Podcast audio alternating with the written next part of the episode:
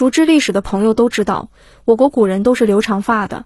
即使是各类古装剧中，也很难看到有哪个朝代的人会剪一个像我们现代人一样的平头短发。正所谓身体发肤受之父母。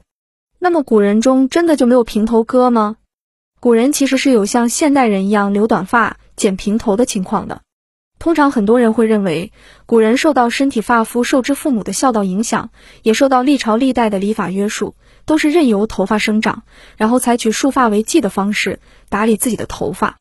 当然，这种说法本身并无不妥，不过这个解释却并不全面，因为身体发肤受之父母，不敢毁伤，孝之始也是儒家的说法，也就是说，在孔子之后才有的这么一种礼法约束。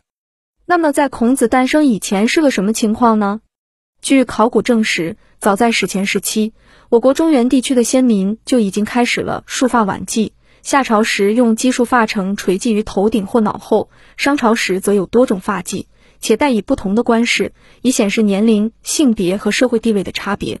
孔子诞生之前，古人就开始了留长发，这又是为什么呢？主要是因为当时生活在中原的人们对大自然有恐惧感，能给他们带来温暖的就是好的东西，所以古人对火和太阳非常崇拜。国人现在喜爱红色，就是古代太阳崇拜的精神延续。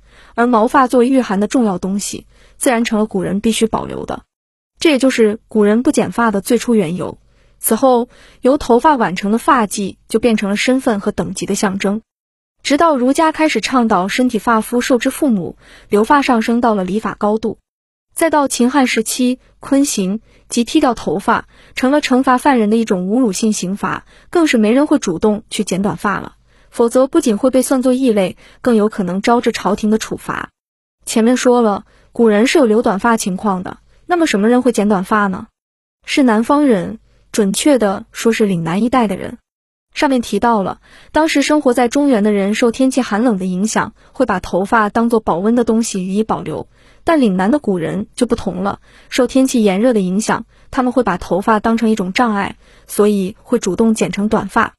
据《史记·赵世家》记载：“夫剪发纹身，错臂左衽，瓯越之民也。”《汉书·地理志》也说：“今之苍梧、玉林、合浦、交趾、九真、南海、日南。”皆月分也，纹身断发，以避蛟龙之害。所以古人都是束发，这种说法并不准确。至少我国古代岭南一带的先民们就是剪短发的。只不过随着中原文化的不断南传，岭南一带的先民们也主动束起了发。如《后汉书·南蛮传》就记载说，交趾郡所统郡县的越人，相迹凸显，以不贯头而著之。